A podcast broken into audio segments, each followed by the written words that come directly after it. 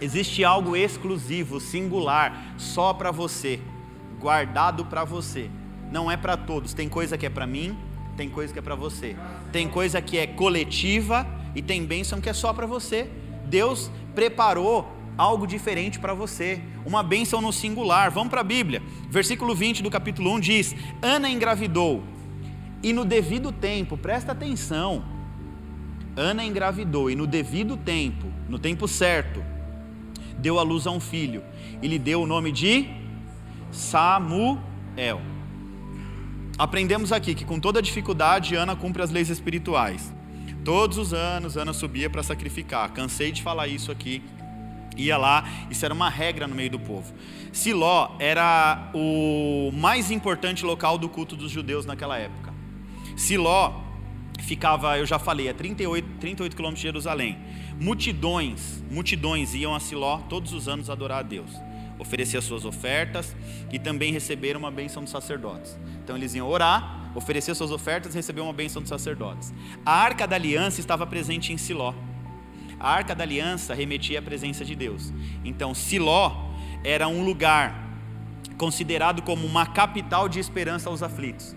Era o lugar onde Deus manifestava a presença dele, o lugar onde Deus manifestava a sua glória e poder. Por quê? Porque a presença de Deus era naquele lugar. Então o tabernáculo de Siló tinha a presença de Deus, a arca de Deus estava naquela cidade. É interessante que a virada na vida de Ana ela não acontece do dia para a noite. Ela acontece depois que leis espirituais da sua época foram cumpridas, foram estabelecidas e ela respeitou e cumpriu as leis. Então, depois disso, ela recebe uma bênção exclusiva. A palavra de Deus diz que ela deu é, luz ao futuro e mais conhecido profeta daquele lugar. E disso eu aprendo que Deus não tem favoritos. Às vezes você reclama, você fala, é Deus, está abençoando o pastor Severo porque ele é pastor, está abençoando o pastor Vitor porque não sei o que. Deus não tem favorito, irmão. Olha para a pessoa que está do seu lado e fala, Deus não tem filho favorito. Presta atenção nisso, ó. Às vezes a gente fala assim: ah, o pai tem um filho, o pai não tem filho favorito, o pai carnal não tem filho favorito. O pai carnal pode ter mais afinidade com um filho do que com outro, mas ele ama igualmente a todos os filhos. Tá? Ter afinidade não quer dizer que ele ama mais ou menos. E Deus não tem filho favorito. Nós somos iguaizinhos. Para Deus nós somos iguais. Agora, presta atenção nisso aqui. Ana, ela foi favorecida não porque ela estava triste ou porque ela estava sendo afrontada, não foi por isso que ela foi favorecida. Deus não olhou para ela e falou assim: tadinha da Ana, imagina aguentar essa penina na cabeça dela o dia inteiro. Deus não está preocupado com a sua afronta, Deus não está preocupado com a sua tristeza. Deus quer que você tire dessa afronta, dessa tristeza, algo de bom dentro de você. Ele quer que você tire um aprendizado dessa situação difícil. Então Deus está olhando para você e está falando, meu filho, vamos ver, vai, vamos ver se você vai conseguir ter entendimento para dessa situação difícil você tirar, estabelecer algo bom para a tua vida. Então Deus começou a olhar para a reação de Ana no meio da dificuldade. Aí Ana foi favorecida porque ela praticava leis espirituais. Quando Deus favorece, quando o favor é derramado sobre a vida de Ana, foi por um simples motivo: a prática de leis espirituais. Nós somos seres físicos, seres físicos, seres espirituais que vivemos num corpo físico. O que eu olho em mim e você é o físico, mas nós precisamos entender que é o nosso espírito que é a nossa ligação com Deus. E é isso que está ligado ao reino de Deus. E quando Deus estabelece uma bênção, primeiro essa bênção vem pelo ambiente espiritual, para depois concretizar no mundo físico. Então Ana tinha certeza que um dia a fé de Ana era uma fé convicta. Ela tinha certeza de que um dia algo ia mudar na vida dela, porque ela estava cumprindo princípios. Demorou? Demorou, mas chegou o dia. E quando chegou o dia, foi uma bênção exclusiva. Então eu quero dizer para você que Deus não tem favorito. Agora você pode falar assim, então tá bom, pastor, mas por que ele abençoa mais a uns e menos aos outros? É verdade que uns são mais recompensados do que, o, do que os outros, porque uns cumprem leis espirituais também mais do que os outros. Uns entendem o processo do cumprimento das leis espirituais e praticam, e outros não praticam. Então é por isso que o pastor Fernando falou aqui, o pastor Vitor sempre fala: como pode no mesmo ambiente, o mesmo Deus, o mesmo sacerdote pregando a palavra, tem gente acessando e gente não acessando, tem gente crescendo e gente que não sai do lugar, tem gente se desenvolvendo e gente que não consegue e não acontece nada.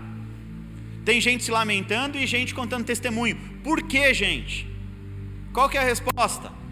Porque uns praticam as leis espirituais e outros não praticam. Aqueles que não praticam não vão acessar, não tem fórmula mágica. Se você não pratica as leis, as leis espirituais, não vai ter vida de acessos. Não existe com para Jesus fórmula mágica. Ai, tadinho, olha, eu fiquei com dó do irmão, vou abençoar a vida dele hoje. Está praticando as leis? Aí Deus começa a cumprir os princípios, as promessas da, da lei na sua vida. Eu cumpro o princípio, Deus cumpre a promessa. Resumindo tudo isso aqui, uns estão levando a sério o ambiente da sua ativação, cumprindo as leis e tendo acessos. Outros não estão levando a sério, não estão cumprindo e não estão tendo acessos. É difícil entender isso, sim ou não? Não, né? Tá bem claro, né? Então eu preciso aprender a levar a sério o ambiente da minha ativação espiritual. É nesse ambiente que você vai receber as suas bênçãos. Aprendemos hoje que Deus escolhe alguns lugares para manifestar a sua glória e o teu poder. Então Deus escolhe um lugar onde tem um sacerdote íntegro, reto e temente a Deus. Deus escolhe os lugares onde tem um altar de adoração. Se tem um sacerdote íntegro, reto, temente a Deus e tem um, um, altar de adoração, Deus estabelece ali um ponto de contato com o povo e é nesse lugar que Deus vai abençoar a vida do povo. Por isso vale a pena o sacrifício de estar no ambiente da adoração.